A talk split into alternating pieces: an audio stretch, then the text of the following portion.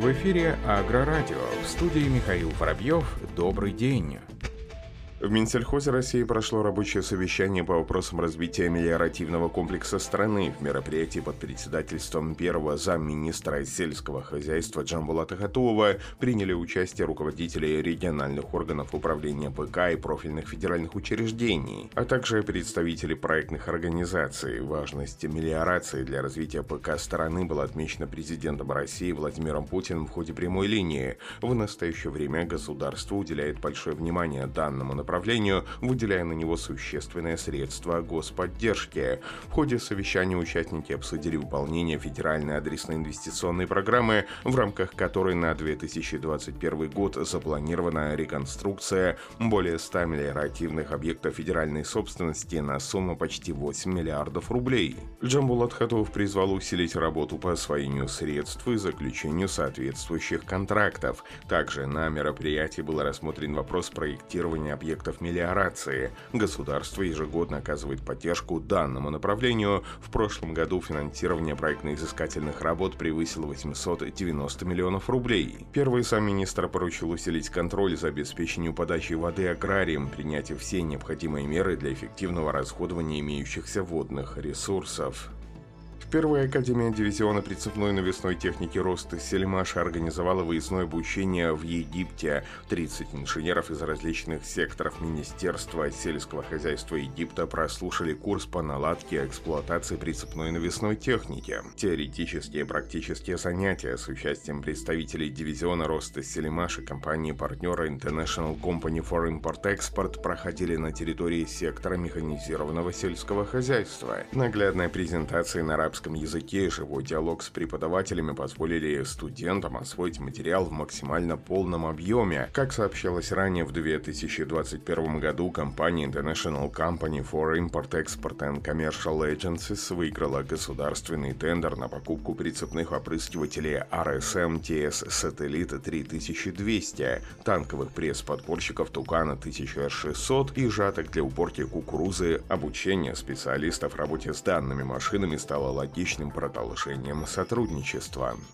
А КРМ, один из лидеров российского рынка в области дистрибуции сельхозтехники, совместно с АККО Финанс представила новую лизинговую программу на оборудование для кормозаготовки и тракторы массы Фергюсон трех серий. Об этом сообщается на сайте компании. Новое предложение по лизингу будет действовать до 31 августа этого года. В разгар сельхозсезона и периода активной кормозаготовки АКРМ предложил фермерам воспользоваться комфортным условием на приобретение техники массы Фергюсон Ferguson в лизинг. Программа распространяется на тракторы всех сегментов мощности, пресс-подборщики MFRB 3130 и MFRB 4160, а также на кормозаготовительное оборудование, которое вышло на российский рынок в этом году, ворошилки MFTD, дисковые косилки MFDM и валкообразователи MFRK. В рамках программы клиенты могут выбрать максимально комфортные условия, аванс от 15%, удержание от нуля процентов от стоимости техники, срок лизинга 13 месяцев.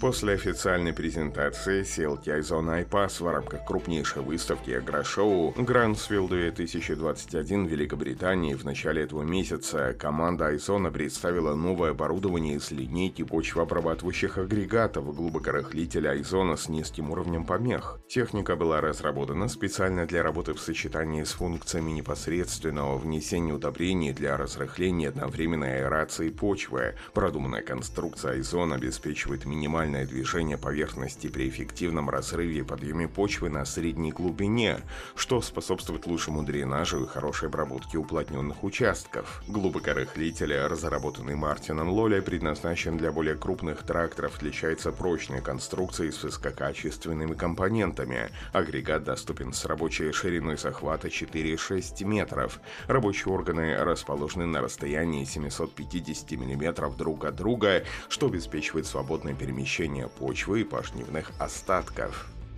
Система Data Connect, разработка компании John Deere, теперь подключена к шести глобальным цифровым платформам. Обмен данными машинного оборудования между класс 360 FarmNet и John Deere был запущен еще в прошлом году, а сейчас к ним присоединились новые партнеры IH, Steyr и New Holland.